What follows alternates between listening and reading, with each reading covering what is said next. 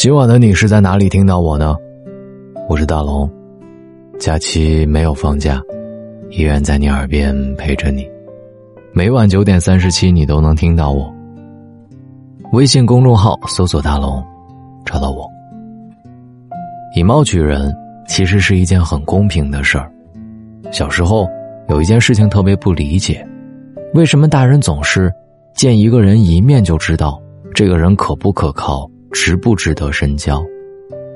越长大，你越会发现，这种智慧背后的道理其实很简单，那就是以貌取人。我们常常认为一个人的内心世界远比他的外貌更值得关注，然而接触的人越发的多了，以貌取人其实也挺有道理。听过这么一段话：性格写在脸上，人生刻在眼里。一个人的外在条件就是他精神世界的真实写照，当然，这种外在形象不仅仅是指一个人的穿衣打扮，还包括他的表情、神态、言谈举止。的确如此。我的朋友曾经相过一次亲，对方是他母亲同事的女儿，他母亲在家里把女儿夸上了天，但真正见面之后，却发现根本不是这么一回事儿。那天他等了一个多小时，女孩才姗姗而来，长相的确漂亮，但对方一直没有解释迟到的原因，让他的印象差了很多。后来他和女孩主动攀谈了几次，女孩不是嗯嗯啊啊几个语气词，就是冷眼一直看着手机。他当下就明白了，女孩对自己没意思，可是为了他母亲，他还是想着无论如何。都应该请了这顿饭，回去之后好跟中间人说明情况。但点餐的时候，女孩又让他差点没忍住。他让对方随便点，女孩就把菜单上最贵的一页全都点了。直到服务员提醒两个人根本吃不下这么多，对方才悻悻作罢。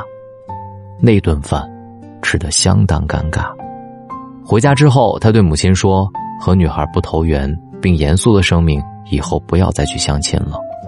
没想到的是，女方竟然对中间人说自己很满意，那天就是为了考验一下他。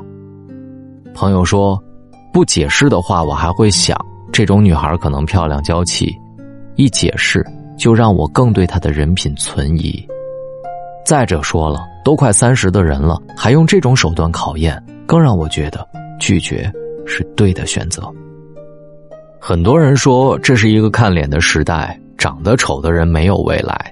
但是我特别想说，这个时代看的脸是一个人的综合素养，绝不仅仅只是一张漂亮的脸蛋儿，还有你的修养和双商。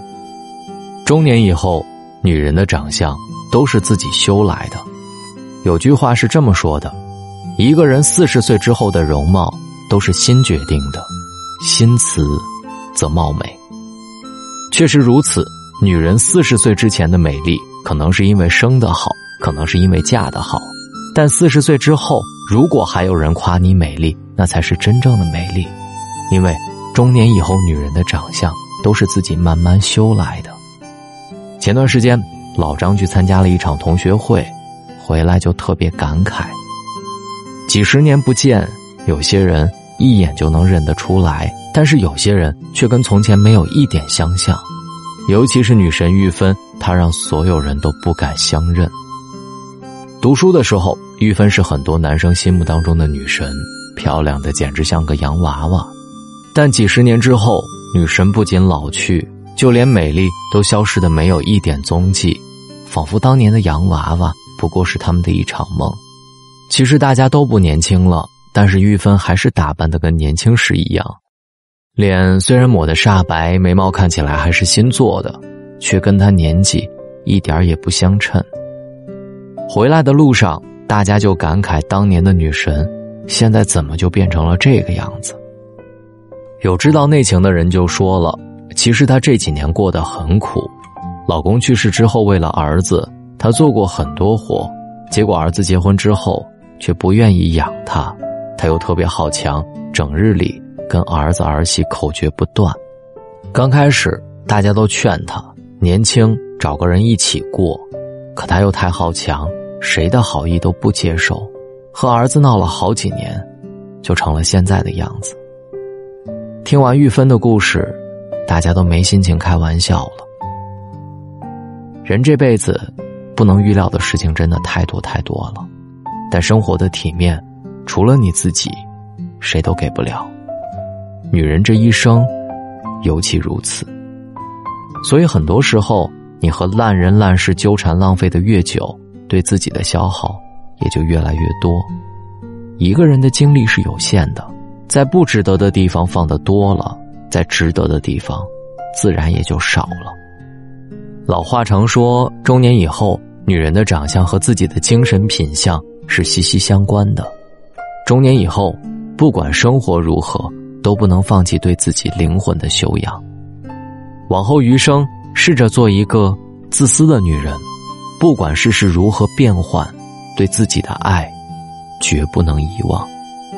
网上有很多文字都是在教大家如何去博爱爱对方，但是我们总是忘了自己应该先把自己爱好啊！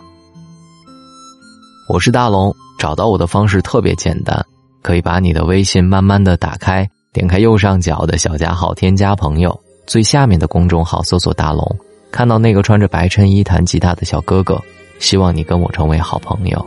当然，我也希望在爱自己的时候，让自己的内心更加丰盈一点吧。那么，跟大龙一起读书，只需要关注大龙的微信公众号，回复“读书”。今天晚上听听非暴力沟通，听完再睡。关注大龙，回复“读书”，我是大龙，晚安。我有花一朵，种在我心中。含苞待放意悠悠，朝朝与暮暮，我切切地等候，有心的人来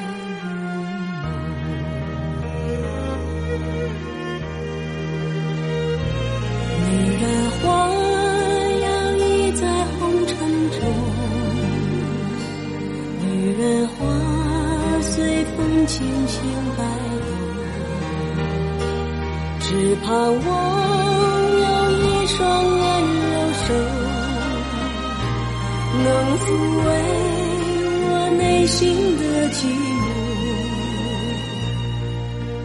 我有花一朵，花香满枝头，谁来真心寻芳踪？花开不多时啊，看着这虚着，女人如花花似。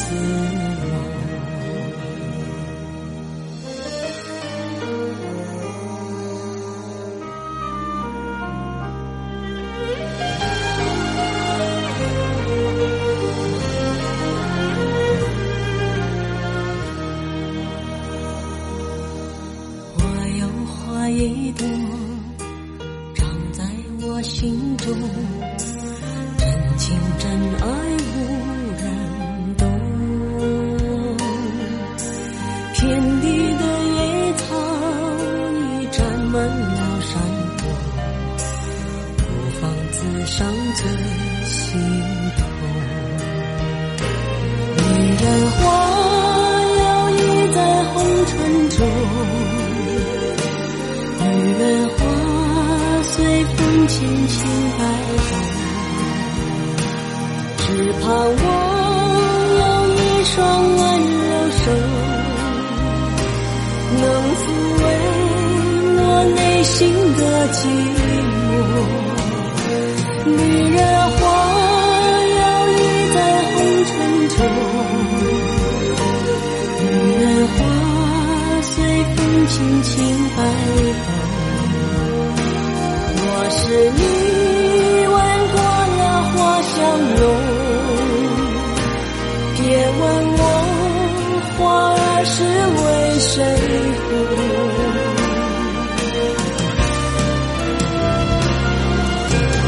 爱过知情重醉过知酒浓花开花谢终是空。缘分不停